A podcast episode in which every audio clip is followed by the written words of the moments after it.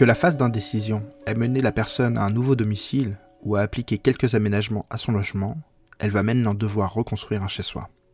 Sauf que, construire un chez-soi prend du temps et demande de l'énergie.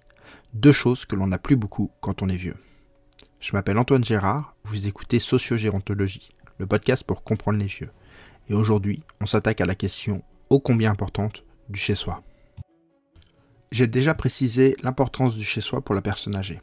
J'ai déjà précisé que la question du chez-soi était davantage liée à l'identité qu'au logement. J'ai déjà précisé que pour résoudre l'indécision dans laquelle plonge la personne quand la question rester ou partir est posée sur la table, la personne devait dissocier son identité de son logement, pour plus tard reconstruire ce lien, reconstruire un chez-soi. Bref, depuis une semaine je tourne autour du pot, il est temps de plonger dedans. Qu'est-ce que le chez-soi et pourquoi c'est important? De nombreux, très nombreux auteurs, chercheurs ou professionnels de la gérontologie ont abordé la question du chez-soi.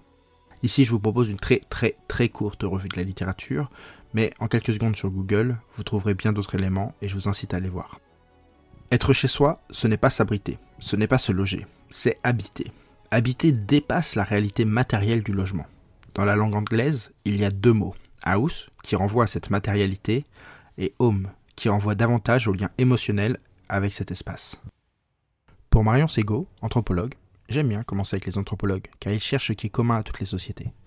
Habiter, c'est construire un lien avec un territoire en lui attribuant des qualités qui permettent à chacun de s'y identifier. Le chez-soi est donc le lieu de l'identité.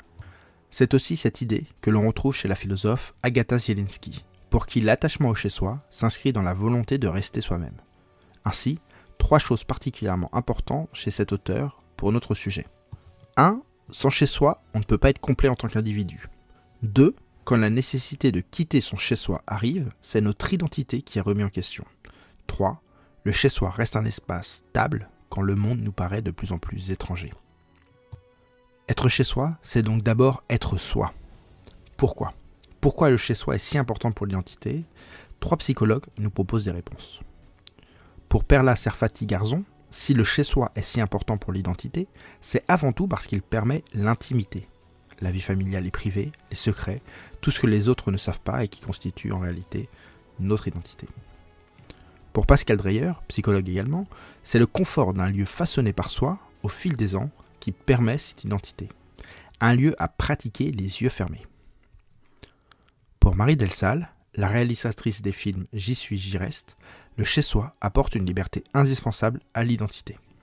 Pour ma part, après de nombreuses observations au domicile, j'en suis venu à poser l'hypothèse que, devenant ce qu'on fait au quotidien, le lieu habité nous façonne davantage que nous le façonnons, et que par conséquent, habiter est indispensable à cette construction identitaire. Enfin bref, que ce soit pour l'intimité, le confort, la liberté, ou bien d'autres raisons encore, le chez-soi joue un rôle clé dans notre identité, y compris dans le grand âge. Construire et reconstruire ce chez-soi tout au long de sa vie est donc indispensable. Comment reconstruire un chez-soi, notamment lorsqu'on est vieux, que le déménagement est un déchirement et que le nouvel appartement est moche? Le chez-soi ne se décrète pas, il se construit. Bien sûr, nous, professionnels de la gérontologie, connaissons l'importance du chez-soi pour nos résidents. Nous ne manquons pas de leur expliquer qu'ils sont chez eux dans nos établissements, qu'ils peuvent amener leurs meubles, que leur chambre est leur domicile, etc. Mais il ne suffit pas de décréter le chez-soi pour qu'il advienne. Le chez-soi se construit, nous pouvons agir sur l'environnement de vie qu'offre l'établissement, le rendre domesticable, le rendre ordinaire pour effacer son caractère sanitaire. Sur ce sujet, je vous renvoie aux travaux de Fanny Cérès. Nous le pouvons et nous le devons. C'est une première étape, nécessaire mais insuffisante pour permettre aux résidents de se sentir chez eux en résidence. Le chez-soi se construit et cette construction est un travail individuel par lequel la personne âgée doit atteindre, et ce sera ma thèse dans ce podcast, la maîtrise de trois dimensions, la maîtrise de l'espace, la maîtrise du temps, la maîtrise des autres. Ces maîtrises permettent de construire le chez-soi et les sentiments qu'il provoque. Liberté, confort, sécurité, intimité. La maîtrise de l'espace. Commençons par le plus évident, bien que pas le plus facile. Maîtriser l'espace. En établissement, cet espace c'est le logement ou la chambre. C'est petit, neutre et sans vie. Une toile blanche sur laquelle exprimer sa personnalité, sur laquelle apposer son identité. L'aménagement et la décoration sont importants.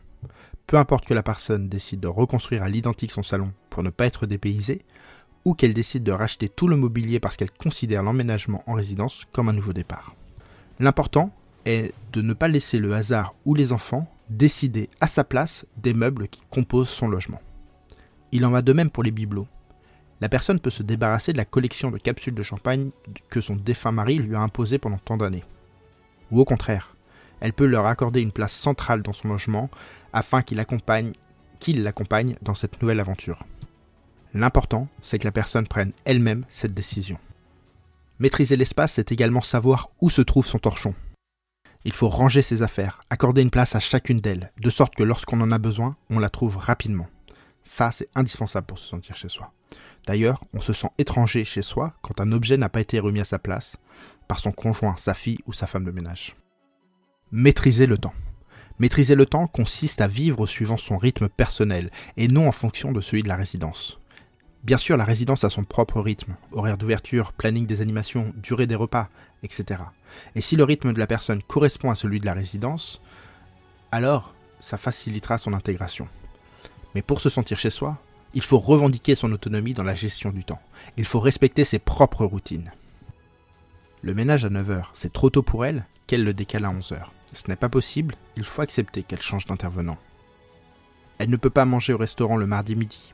Proposez-lui de monter un plateau repas, elle le mangera en rentrant de sa randonnée hebdomadaire.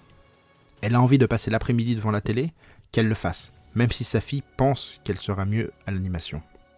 Trop souvent, nous, professionnels, nous s'enfermons dans nos propres rythmes et habitudes en résidence, en pensant que ça va correspondre à tous les résidents. Et pourtant, quand il y a une demande particulière, nous et nos équipes sont capables d'agilité et capables de satisfaire cette demande. Alors bien sûr, nous ne pouvons pas satisfaire toutes les demandes. Venir dîner au restaurant de la résidence à 22h30, ce n'est pas possible. Mais des solutions peuvent toujours être trouvées. Se faire livrer un plateau repas réchauffé. Et c'est grâce à cela que la personne se sentira chez elle. Maîtriser les autres. C'est la troisième dimension et certainement la plus importante. Maîtriser les autres. Pour se sentir chez soi, la personne doit décider qui a le droit de rentrer et quand. Elle a le droit de s'isoler chez elle et d'exiger de n'être dérangée sous aucun prétexte. Elle a le droit d'inviter chez elle ceux avec qui elle a envie de se lier, même si sa fille préférait qu'elle utilise les espaces collectifs pour discuter avec les autres résidents. Le logement est un refuge. Il doit permettre de s'abriter du monde extérieur. Encouragez-la à refuser farouchement toute entrée non désirée, même si c'est son infirmier, sa femme de ménage ou vous-même, même si c'est sa fille. Sans l'accord explicite de la personne, Nul ne doit pénétrer dans son logement. A priori, tout le monde le sait. Dans les faits, ce n'est pas toujours ça. Le principe est pourtant le même que pour nous. N'importe qui ne doit pas pouvoir rentrer chez soi n'importe quand. A l'inverse, encourager la personne à avoir une vie sociale chez elle, et pas seulement dans les espaces collectifs. Pour se sentir chez elle, elle doit avoir le droit d'inviter des amis, le temps d'un thé, d'une partie de cartes, ou plus ses affinités. Et il ne faut pas qu'elle ait peur de vexer ceux qui n'auraient pas été invités. Rien ne l'oblige à le faire, elle est chez elle.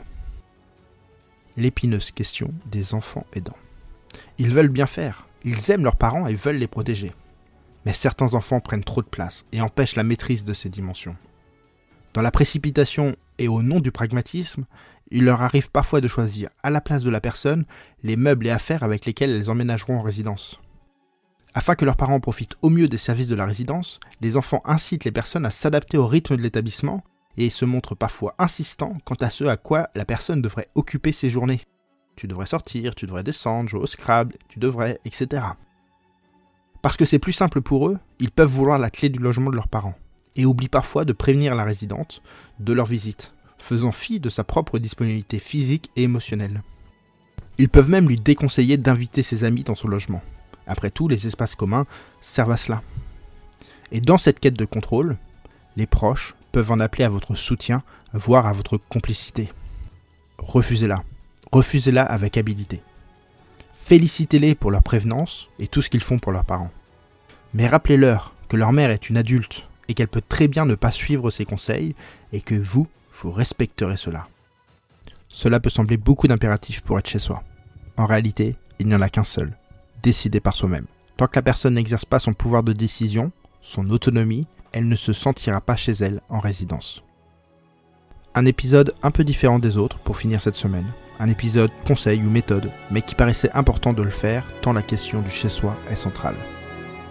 Comme d'habitude, pensez à partager cet épisode et s'il vous a plu, pensez à mettre une note de 5 étoiles sur Apple Podcast. J'ai vu que vous étiez déjà quelques-uns à l'avoir fait, merci beaucoup.